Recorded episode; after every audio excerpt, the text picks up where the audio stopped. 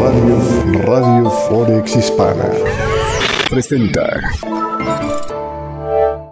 Este es el Forex con café de este día miércoles 8 de febrero. Soy Sergio Rocha, gracias. Gracias por estarnos acompañando en esta mañana del día de hoy. Qué barbaridad. Oiga, en esta jornada pues, está interesantón el tema de la reacción que tuvo el mercado a lo que son precisamente eh, los comentarios de Jerome Powell el día de ayer, que como le decía en el chat en la tarde de ayer, bueno, al mediodía de ayer, cuando se estaban dando estos comentarios al final de, la entrevista que le hizo David Rubenstein a, de Bloomberg a, a este Jerome Powell, pues un par de cosas que criticar, ¿no? La primera es que a mí me parece que era demasiado, demasiado claro que eh, pues este Jerome Powell Trae muchos años de ser marqués como para que calculara a Rubenstein que no sabría mover el abanico, ¿no? Y le saliera con las eh, preguntas eh, que le hizo, ¿no? Los intentos timoratos, vamos a calificarlo así, de, pues, tratar de, sacarle a ver cuál sería eh, la próxima decisión de política monetaria de la Reserva Federal. Si en algo, si en algo se ha reconocido Jerome Powell, o lo hemos este, señalado aquí a Jerome Powell, no es por ser un buen economista, no, no, no. Es, entre, bueno, una porque es el hombre que contratan para hacer lo que se le manda, y eso sigue siendo yo creo que su principal carta, pero la segunda es que ya con tantos años de gobernador de la Reserva Federal, ya sabe cómo hablar sin menear a los mercados y pues obviamente preguntas así como de, ¿hubieras dicho algo diferente de las 11 veces que mencionaste desinflación, eh, sabiendo el dato laboral de este viernes tan fuerte como salió? Y pues Powell se lo quitó, se lo sacudió de encima muy claramente diciendo, no, a ver, o sea, la inflación, el dato, perdón, de, de, el empleo del viernes pasado fue mucho más fuerte de lo que cualquiera se hubiera imaginado, pero lo que dije no tiene nada que ver con eso. Hablé de un proceso desinflacionario que tiene que ver con los datos de inflación que claramente se han mostrado hacia la baja. Y pues lo otro fue el mercado laboral que, si acaso, pues implicaría que tendremos que estar endureciendo las tasas más allá de lo esperado, ¿no? O de lo que ahorita todo el mundo estaba calculando. Es básicamente lo que dijo este Jerome Powell. Entonces, finalmente, la conclusión del mercado es que no hubo nada para nadie, ¿no? Los comentarios de Powell, pues tanto le dieron la razón a los Hawkish como le dieron la razón a los, a los eh, Dovish, es decir, los que esperaban que se viera más agresivo y, dijera, pues esto sí es un dato fuerte, tuvieron su parte de razón. Jerome Powell les dijo, sí, no, no hay duda de que el tema está rudo, ahí no discuto.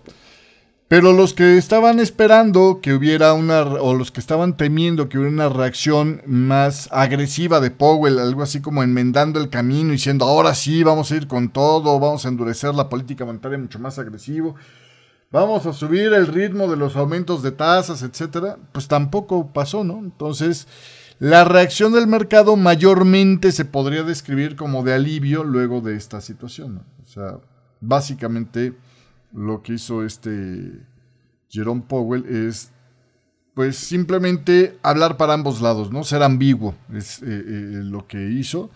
Y me parece que esto es básicamente lo que está generando la reacción del mercado como la que estábamos viendo precisamente en el tema de, por ejemplo, el Standard Poor's 500 que realmente no rompe mucho la tendencia.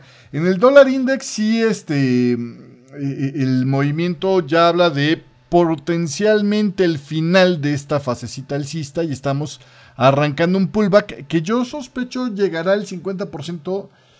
Ya no tengo tan claro que a lo mejor vaya a ser más profundo ese pullback, lo cual en términos de largo plazo me sonarían, si se queda solo en el 50%, me sonaría más probable como un intento por hacer meramente un, Garly, es decir, esta sería la primera patita de un swing alcista de rebote, su pulva que llegaría por acá, y después otra patita para después volver a presentar continuidad bajista. Me parece que esa podría ser, digamos, el escenario que me estoy eh, imaginando como más probable.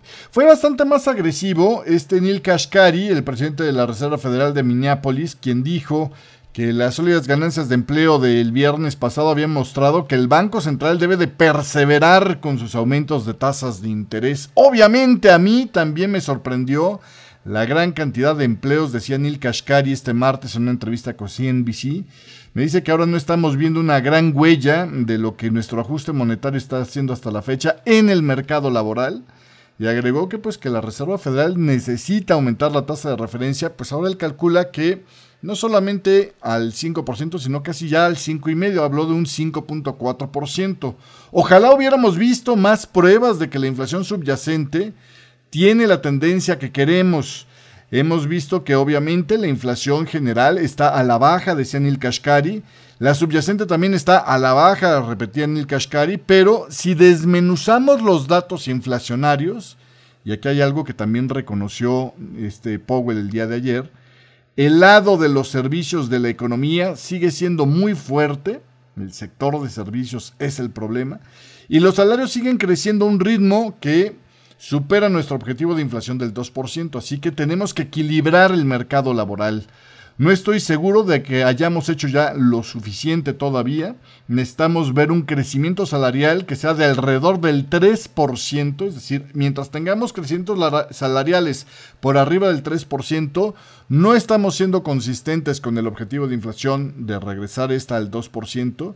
Y tenemos que ver también un crecimiento de la productividad del 1%, decía Neil Kashkari. Entonces, ahí de alguna manera se ve bastante, bastante más agresivo Neil Kashkari que este Jerome Powell, que pues simplemente se está dando tiempo, ¿no? Me parece eh, eh, que lo más justo sería decir que se están dando tiempo, diciendo, bueno, ok, no tenemos, este, eh, nos sorprendimos con el dato fuerte de laboral, pero esperemos a ver qué más pasa, ¿no? Y pues simplemente se sacudió las preguntas, le decía, que le hacía David Rubenstein, que pues honestamente es hombre de negocios, pero no es así como que tú digas periodista, ¿no? Si hubiera sido periodista por naturaleza tendría que haber sido muchísimo más incisivo, podría haber insistido diciendo, bueno, pero entonces tú crees que eh, eh, este dato del empleo, este, eh, podría justificar las guías adelantadas que diste.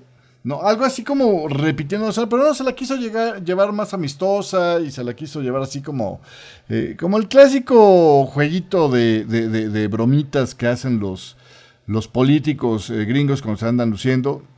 Poco más allá de eso, ¿no? Es una especie ahí como de, cortesía haciendo, intentando hacer diálogos inteligentes, pero realmente de poco servicio, ¿no? Con poca utilidad. También, por cierto, me llama la atención lo, lo, pues, Dovish, que a pesar de las evidencias del calentamiento del sector laboral de Estados Unidos, hace el gobernador del Banco de Canadá, el señor McLean, dijo que el Banco Central pues espera que el crecimiento esté cercano a cero, es decir, le empieza a preocupar el tema de que se esté haciendo una desaceleración demasiado fuerte Dice que espera un crecimiento cercano a cero en el primer trimestre de este año, en parte debido a que las tasas de interés más altas están pesando ya sobre el consumo interno, y agregó que este crecimiento del consumo parece haberse debilitado sustancialmente desde la segunda mitad del año pasado, lo que lleva a señales tempranas de que la demanda y la oferta están pues avanzando poco a poco hacia un equilibrio. Así que no deberíamos de seguir subiendo las tasas hasta que la inflación regrese al 2%, dijo McLean, en relaciones eh, pues a, estas eh, decisiones que tiene el Banco de Canadá, que fue uno de los primeros en anunciar la pausa. En cambio, debemos pausar las tasas antes de que desaceleremos demasiado la economía y la inflación. Y esto es lo que estamos ahora viendo, decía McLean. El mercado laboral sigue ajustado con una tasa de desempleo del 5% o apenas por encima del mínimo histórico del 4.9%, según los datos comparables que se remontan a 1976. ¿eh? O sea, sigue con un mercado laboral caliente y aún así dice, me planto en la pausa.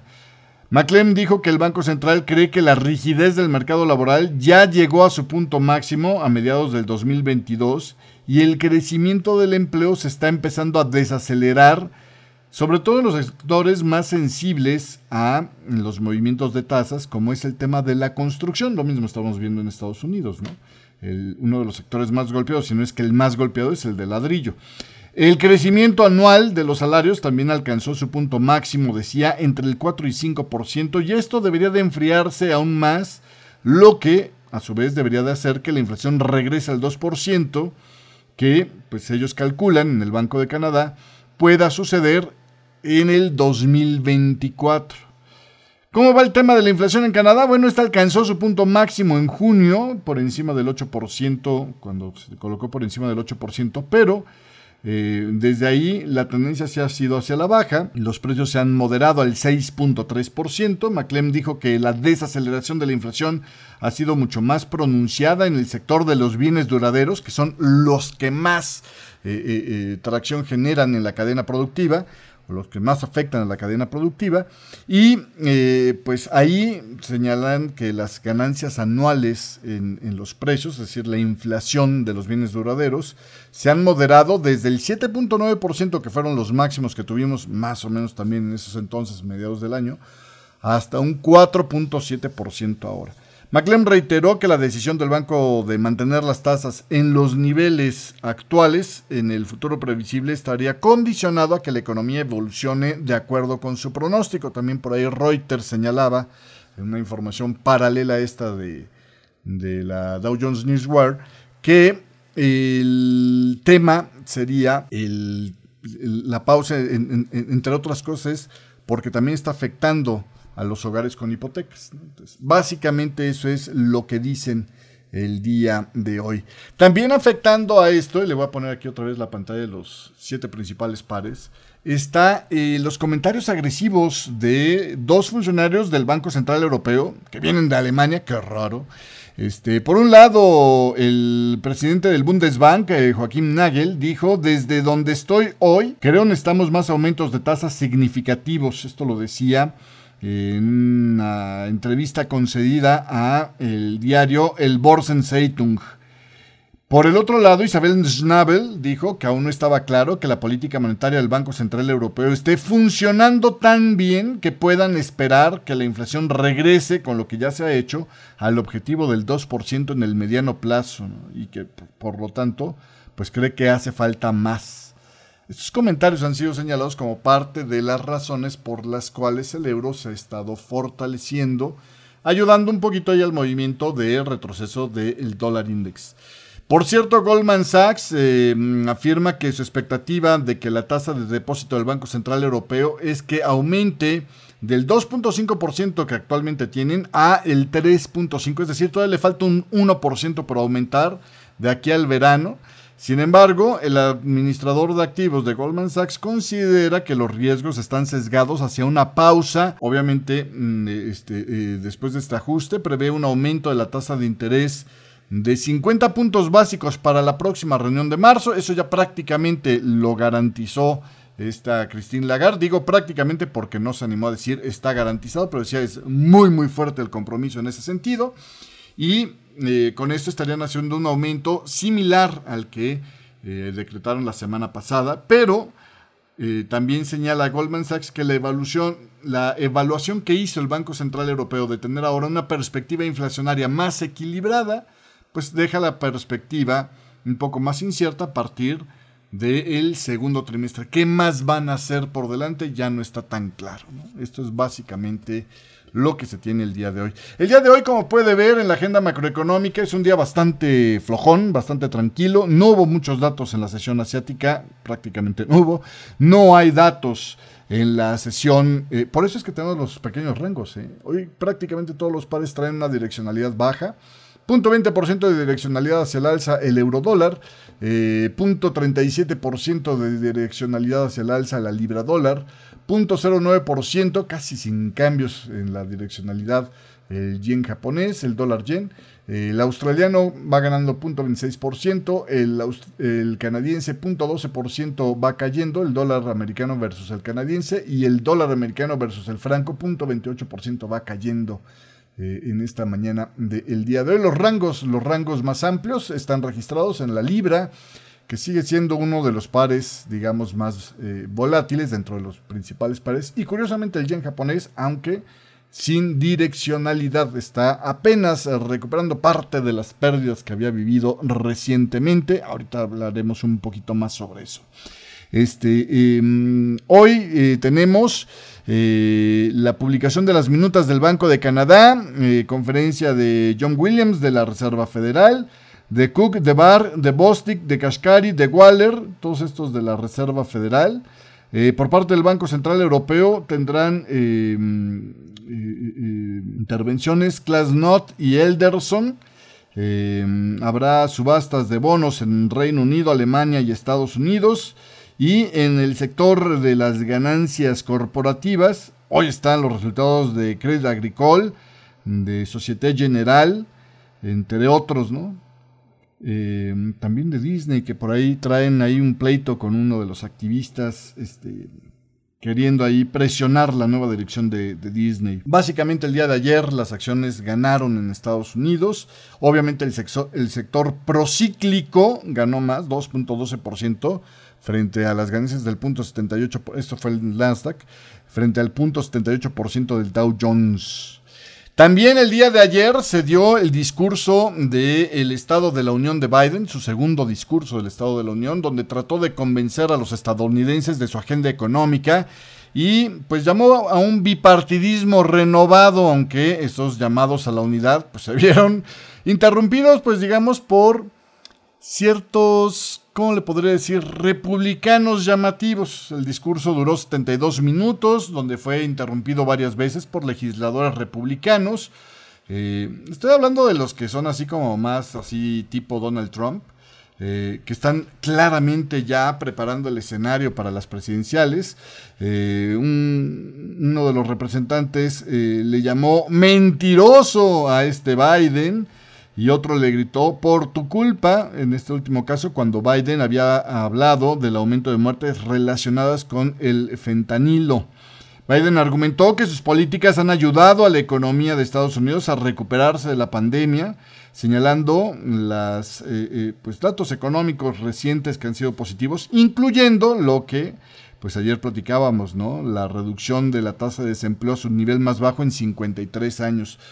Em, sobre el tema de los republicanos y uno de sus eh, principales caballos de batalla, ¿no? que es el gasto, eh, Biden dice, no vamos a dejar que nos amenacen con dejar de pagar la deuda, eh, no vamos a dejar ¿no? que, que tomen de rehén, más o menos era lo que quería señalar Biden, a la economía si no se acepta la reducción de gasto público. Biden alegó que algunos republicanos inclusive quieren que Medicare y el seguro, el Medicaid, eh, finalicen cada cinco años para ser nuevamente mm, pues, refrendados.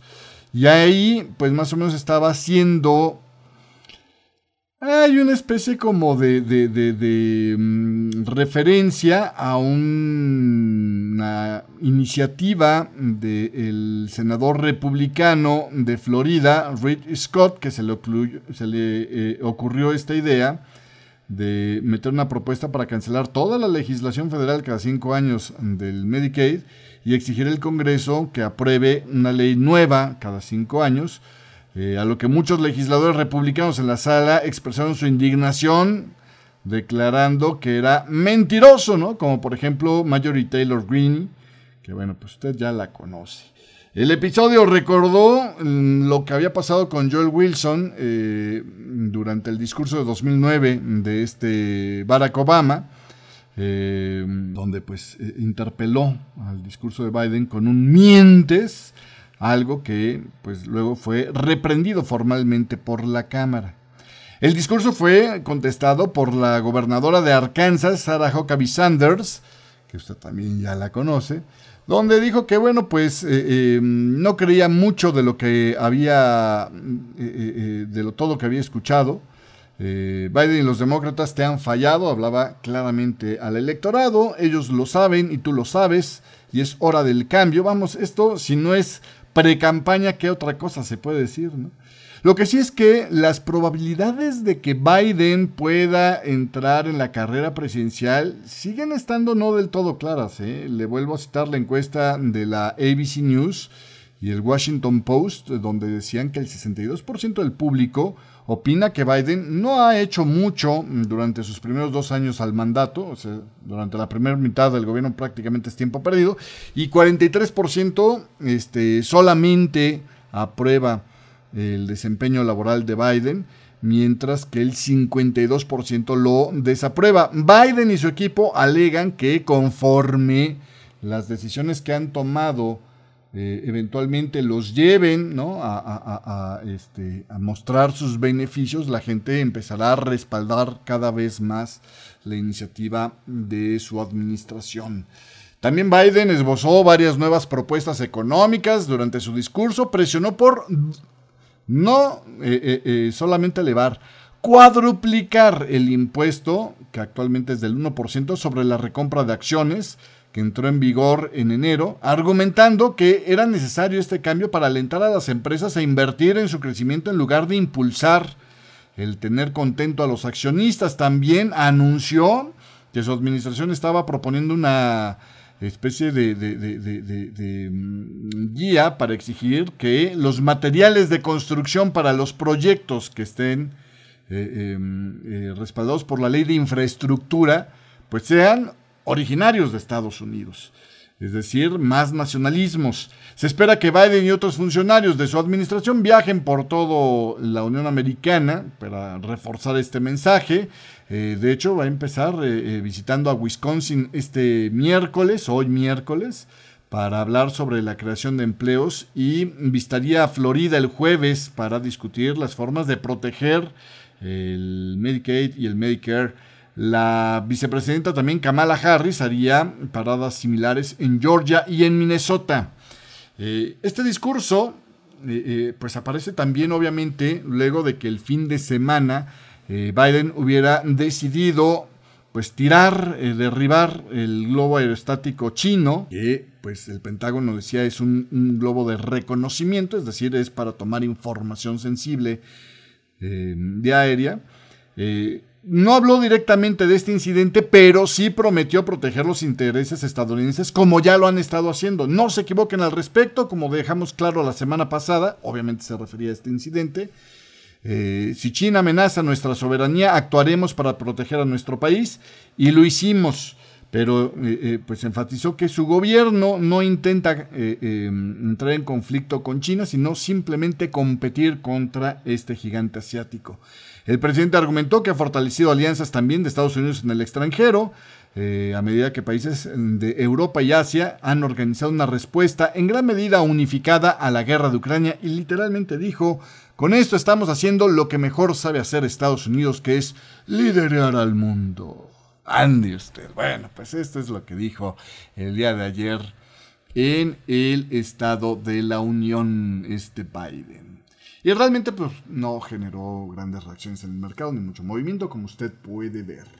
En otra información, este, em, por acá estamos viendo a... un segundito nada más. Este, le decía de... Le decía sobre el tema de... Eh, puede ver usted ahí, el mercado asiático estuvo mixto con... El Nikkei 225 de Tokio cayendo ligeramente 0.29%. Ahí el rendimiento inferior fue debido al sentimiento de eh, los informes de ganancias débiles de empresas como SoftBank, Sharp y Nintendo. El Hansen de Hong Kong prácticamente quedó plano. El Shanghai Composite también estuvo ahí eh, eh, ligeramente hacia la baja, medio punto porcentual. Estaban indecisos en medio de las tensiones porque China, China no quiso contestar una llamada del secretario de la Defensa de Estados Unidos, Lloyd Austin, que pues trató de comunicarse con el mando supremo militar de China para, digamos, restablecer comunicaciones para evitar incidentes luego de la decisión de derribar el globo aerostático, algo que pues Estados Unidos criticó como irresponsable hasta cierto modo. Em, por ahí en el Standard Poor's asiático se vio respaldado por la solidez de las finanzas y las industrias relacionadas con la minería, que se beneficiaron del repunte de los precios de las materias primas luego del retroceso del dólar index, del dólar index después del el día de ayer, pues que los comentarios de Powell que tuvieron ausencia de dejos eh, hawkish como se esperaban, como se temían, pues de alguna manera medio eh, eh, liberó un poquitito el sesgo de risk on durante la sesión americana el día de ayer después del medio de este eh, para el día de hoy eh, hay rebotes técnicos en los índices accionarios de Estados Unidos. Eh, está cayendo el Standard Poor's 500, 0.16%, 0.27% el Nasdaq y 0.27% también a la baja, bueno ya 0.29%, perdón, el Nasdaq y 0.29% el Standard Poor's 500. En términos generales no hay mucho movimiento. En el tema del recorrido por los mercados, bueno, pues le platico. Ah, perdón, le iba a decir nada más tanto. El yen japonés se recuperó también de algunas de sus pérdidas recientes con la acción de precio un tanto nerviosa, mientras los participantes siguen esperando que se anuncie la selección del próximo gobernador del Banco de Japón que se espera, pues sea entre esta semana ya algunos empiezan a decir, a lo mejor es hasta la próxima, ¿no? Pues estamos, pero bueno, en fin. Sobre el tema del crudo, obviamente un dólar que rebota hacia la baja, pues alza al precio del crudo. Y entonces ahí tiene usted lo que creemos podría ser la onda A de un vertiginoso zigzag hacia el alza en el precio del crudo. Todavía podría retroceder bastante más profundo sin ser anormal este movimiento, pero sí esperamos que eventualmente haya aquí un pullbackcito en el precio del crudo, que obviamente tendría que tener algún respirito del primer rebote del dólar que vimos el día de ayer. En el tema del oro, eh, se ha pausado ahí un poquito eh, la caída. Podría estar formando ahora una banderita en lugar de un banderín. Podremos decirlo banderita en lugar de un banderín. Todavía es pronto para decirlo, pero bueno, pues por ahí va este movimiento. No, no hay mucho más. No hay mucho cambio con respecto a lo que hablábamos el día de ayer. Este, eh, obviamente también pues las ganancias extraordinarias, decía Bloomberg esta mañana, del oro en el primer mes de este año, en enero, pues justifica el que febrero haya pues arrancado complicado, ¿no? que tenga cierto respiro. En el tema del cobre, realmente también estamos en el pullback, no hay, este, eh, o vamos, en el primer intento por revertir el movimiento este bajista reciente, Todavía es eh, eh, pronto para decir que ya andamos declarados en movimiento alcista, pero ya empieza a verse más claro porque en el cortísimo plazo cambio de dirección. En el tema del Dow Jones eh, se regresó hacia la zona de resistencias, pero no ha logrado romper desde ahí. Entonces el día de hoy yo creo que a la falta de datos va a ser un tanto interesante ver qué hace esta zona de resistencias. Em, en el tema del Bitcoin también hay cierto repunte, ¿no? Ya por lo menos dejamos de tener mínimos más bajos y empieza a haber un rebote alcista. El movimiento este alcista ya es un poquito más fuerte de lo que eh, podría considerarse una patita normal de esta fase bajista que falló en romper mínimos. Entonces ahí el sesgo sigue siendo a buscar máximos un poco más altos y por lo tanto la posición podría ser de una 5 este, todavía en marcha para nuestro conteo principal. Sigue teniendo esa ventaja, digamos. Eh, mm, ¿Qué más le puedo decir? Sobre el tema del crudo, también, le voy a volver a poner el gráfico del crudo mientras hablo de esto. Eh, los precios del petróleo extendieron ya este miércoles su racha ganadora de dos días, registrando leves ganancias a medida que el dólar se debilitaba, mientras que los inversionistas, desde el punto de vista fundamental, dijeron que era porque la ausencia de comentarios más dovish por parte de la Reserva Federal habla de a lo mejor un movimiento de la Reserva Federal menos agresivo, lo cual podría evitar una desaceleración más fuerte de la actividad económica, un mayor castigo a la economía que desacelere la economía o que provoque una recesión. Y esto pues de alguna manera sustenta la idea de una mayor demanda en el principal consumidor de crudo del mundo, que es Estados Unidos. Eh, apoyando al mercado también están los datos de inventarios semanales del petróleo del American Petroleum Institute que mostraron que eh, los inventarios de crudo, según este American Petroleum Institute, cayeron alrededor de 2.2 millones de barriles en la semana finalizada el 3 de febrero, eh, cuando en realidad pues el mercado estaba esperando un aumento de 2.5 millones de barriles. Eh, los inventarios de gasolina también aumentaron en 5.3 millones de barriles, así que ahí compensa un poco la historia. El aumento de inventarios de gasolina es pues más de tres veces lo que el mercado estaba esperando ver. Y los de destilados aumentaron 1.1 millones eh, cuando se esperaba que prácticamente no cambiaran. Así que está ahí como compensado el asunto, ¿no? Entre otras cosas, eh, el Departamento de Energía declaró que el pronóstico de demanda mundial de petróleo para 2023 se había elevado en 60 mil barriles diarios eh, para este año y en unos 60 eh, mil, eh, perdón, 70 mil barriles eh, diarios para el próximo año. En las noticias positivas, el oleoducto de petróleo crudo iraquí que conecta al puerto de Seyhan en Turquía reanuda los flujos después del terremoto. Que por cierto, ese terremoto, hijo, ahorita le vamos a platicar, pero las cifras siguen inflándose como pastelito de merengue está, está fuerte y están eh, eh, rondando los 9.000 muertos en esta región. Eh, también, por cierto, ahí el sindicato United del Reino Unido anunció que están en huelga por 48 horas en unas instalaciones de la British Petroleum, de Petrofac, donde están 80 trabajadores enhuelgados, decía un reporte de Reuters. otra información, este, sobre el tema de China, vamos a regresar a esta otra pantalla, sobre el tema de China, la agencia de calificación de Fitch revisó su pronóstico para el crecimiento económico de China para este año al 5% desde el 4.1% que preveía anteriormente, ya que el consumo de la actividad y la actividad en general, perdón, el consumo y la actividad en general se están recuperando más rápido de lo anticipado. Buenos días a mi amigo César que nos saluda en el chat de Radio Forex Hispana. Este, em, y esto después de eh, pues, terminar con la estrategia de cero COVID.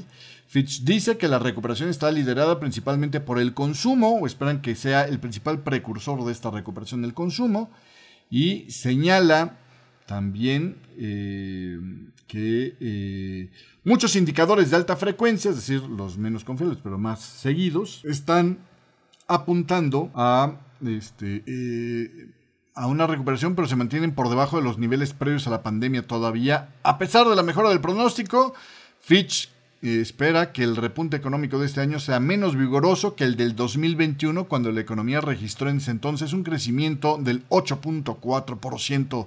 Saludos, saludos también a mi amigo Jerónimo Power. Gracias por estarnos acompañando en esta mañana del día de hoy. También este, eh, saludo a la gente que nos ha estado siguiendo en estas emisiones en una versión grabada. Si usted no está en vivo, lo bueno de YouTube es que puede verlo en diferido. Eh, eh, on demand diríamos por acá este, en nuestro canal de YouTube y pues con el video que se publica ahí en la carrera de videos de nuestro sitio. Entonces, bueno, pues ahí tiene usted cómo van las cosas con este tema. En otra información, el Banco de la Reserva de la India elevó como se estaba esperando la tasa de referencia en un cuarto de punto, la deja ya en el 6.50%. El Comité de Política Monetaria de la India mantuvo su política de permanecer enfocado en eh, seguir eh, retirando la acomodación, es decir, los estímulos a la economía a través de una eh, alza de tasas que se dio con un voto de 4 a 2, poquito más dividido que el 5 a 1 de la decisión anterior.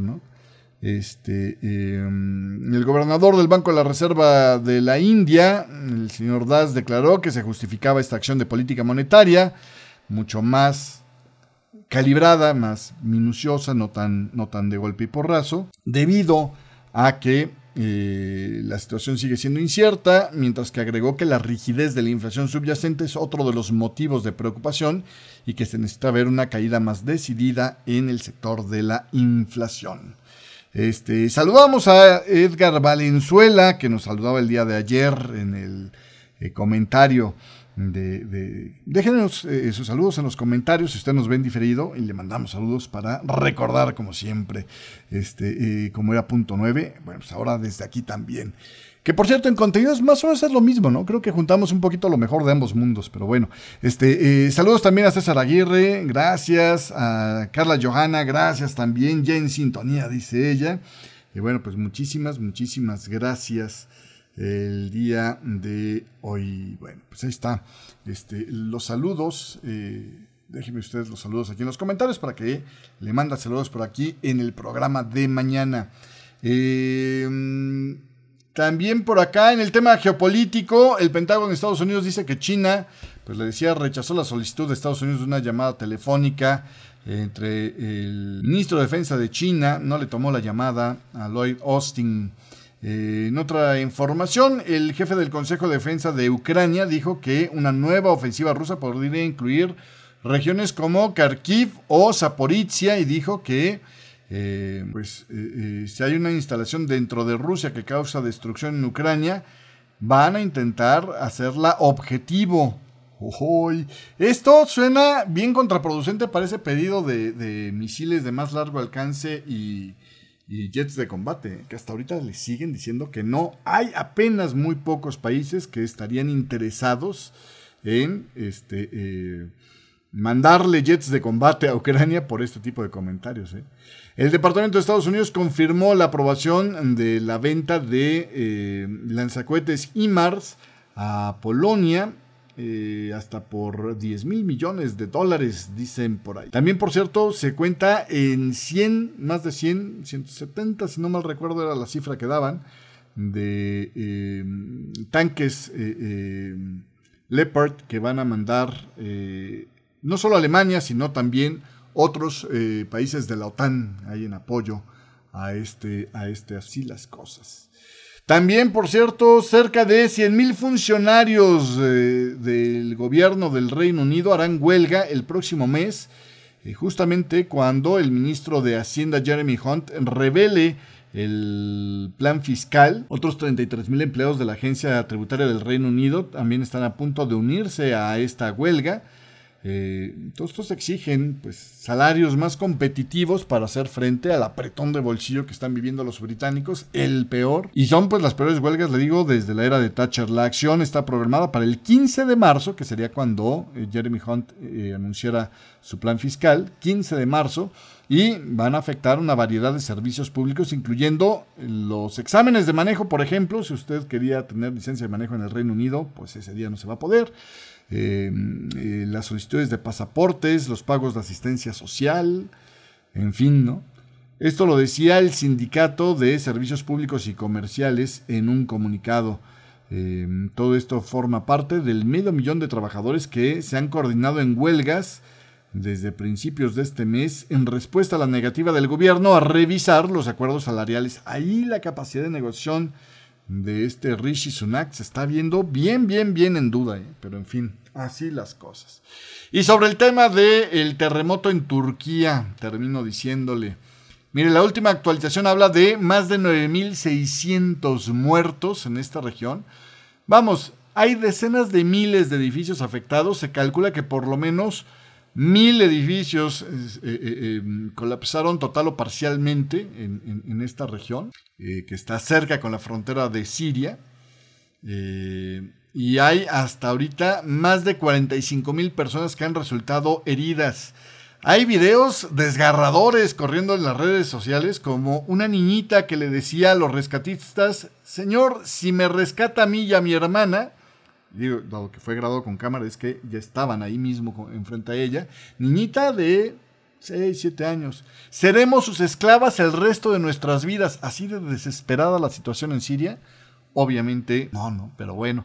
Este, eh, otro, un chavo que se está grabando, un, adolescente, se está grabando, estando atrapado adentro de los, de los eh, eh, escombros, ¿no? Ahí es una carrera por la vida porque, insisto, coincide esto con el, clima gélido que está, estaba en una tormenta invernal, ¿no? Entonces, si no te mueres por eh, eh, eh, la presión de, las losas de cemento encima, te mueres por el frío, por la inanición o por vaya usted a saber qué. Este, historias desgarradoras. ¿eh? Eh, el sismo del lado de, Turquía, calculan, ha dejado por lo menos 7.108 perdón, personas eh, ya formalmente eh, confirmadas en su muerte, más otros 1.250 muertos en el lado sirio. Aquí es donde muchos de los que habían salido, digamos, huyendo de la guerra de Bashar al-Assad que lleva añísimos, se habían instalado en esta región. Eh, y allí del lado de, Siria todavía está muchísimo peor el asunto, ¿eh? porque eh, no hay grúas como las hay en Turquía para mover escombros, no hay hospitales para atender si se llega a sacar con vida a alguien, en fin, está, está dramática la situación. Ahí en la zona esta de Alepo, Hama, Latakia, Tartus, eh, las zonas de Idlib que están en manos de las fuerzas gubernamentales, en fin. Este, hablan de 2.054 heridos y 1.250 muertos en el lado de, Siria. En el lado de Turquía son 40.910 el total de heridos que se ha registrado hasta el momento. Eh, después del primer terremoto van 648 eh, réplicas, decía el servicio de gobierno. este terremoto inicialmente tuvo un nivel de 7.6 grados y las réplicas, pues, te digo, llegaron a estar por arriba de los 7 grados, ¿no? En fin, así las. Saludos a Jorge Flores. Le vamos a mandar por acá un, este, un mensajito para que nos confirme que es humano. Entonces, estás de una vez darte acceso a el chat, por favor. Ahí está, mi estimado Jorge. Eh, ¿Qué más tenemos por acá? Recepta G. Erdogan va a ir a esta zona afectada. Eh, fue muy tarde, ¿no? Al menos para las costumbres aquí latinoamericanas la cosa es en caliente. Al mero día o al día siguiente tiene que estar ahí el presidente, que obviamente no es muy prudente. El que vaya un mandatario, pues es un gesto de solidaridad, pero que cuesta tiempo porque distrae la atención de los rescatistas, eh, interrumpe un poco la actividad, en fin. Pero bueno, este, eh, ayer declaró el estado de emergencia que duraría tres meses y dice estamos haciendo frente a uno de los mayores desastres, no solo en la historia de la República, sino también de la región y del mundo. Bueno, no, no, no. Ya como lo habíamos dejado claro, este, tan solo en los últimos 25 años, pues, le gana China por mucho, ¿no? tuvo prácticamente nueve veces más muertos un, sismo del que ayer le hablé allá en China, en la última década, por ponerle pero vamos, de ese tamaño está el asunto y se está jugando ahí la reelección este Recep Tayyip Erdogan. Ya desde los incendios forestales que habían, eh, eh, habían estado teniendo en Turquía, la gente se estaba quejando de que el gobierno estaba haciendo todo menos eficiente para responderle al pueblo, ¿no? Entonces, pues así, así las cosas el día. De... Y hasta aquí llegamos con este programa de, de punto 9. Comentarios, este, por acá tengo este, eh, un par de comentarios que me quedan en el tintero. Por ahí este, decía la agencia informativa TAS que Rusia otra vez andaba quejando de que el acuerdo de granos no había sido tan bueno como se estaba esperando. Y este, eh, según, según el último dato de Share Press, el recuento de víctimas ya supera los 11.000. Ayer hablábamos que calculando el número de edificios que habían visto afectados y lo que estaba dándose en, este desastre, esperaban ver un número de 10.000 muertos. Si este reporte de Associated Press no es adelantado, estamos hablando de 11.000 personas. Este, eh, el presidente de Turquía, Recep Tayyip Erdogan, dice a Press, reconoce las dificultades en la, en la respuesta del gobierno a esta crisis pero dice, nadie será abandonado a su suerte en este momento. Políticamente suena muy bonito eso, en la realidad está bien complicado que lo pueda cumplir. Y ahí, bueno, pues les pegó primero Recep Tayyip Erdogan con una mega inflación y ahora, ahora el sismo les ha complicado la vida terriblemente a los que quedaron con vida. Hasta aquí llegamos el día de hoy. Gracias por la compañía. Pásela bonito. Nos vemos, nos vemos en este espacio el día de mañana. Y yo lo sigo acompañando a través del chat de Radio Forex Hispana, aunque, como puede ver en la agenda macroeconómica, pues eh, eh, lo interesante será por ahí de las 9 y cuarto, ya cuando arranque eh, la sesión americana con las declaraciones de John Williams de la Reserva Federal. Este, em, los inventarios de energía a las 10 y media de la mañana también pueden estar interesantes. Y pues lo demás que sigue está leve, ¿no? El día de hoy. No habrá datos así como que muy interesantes en esta mañana del día de hoy. Para lo que quedaba para la agenda semanal, eh, pues el jueves, dato, dato de inflación de Alemania, el que se había retrasado de la semana anterior, y dato de inflación en la noche del jueves, este, será el dato de inflación de eh, China, que ese sí es un dato que creo que puede llegar a menear algo. Eh, en la mañana del jueves también tendremos el tema de este, ¿cómo se llama? De las clásicas de todos los jueves, las peticiones de ayuda por desempleo. Así que bueno, pues esto es lo que tenemos por delante. Pásela bonito. Nos vemos, nos vemos en este espacio el día de mañana y lo sigo acompañando a través del chat de Radio Forex Hispana. Gracias a todos por estarnos acompañando, ya sea en vivo, ya sea en grabado en esta emisión de Punto 9, ya sea también los que nos escuchan a través de Alexa, este, con el podcast que está disponible en Spotify, está disponible en Amazon Music, en, Google también, en fin. Gracias. Nos vemos. Radio, Radio Forex Hispana presentó.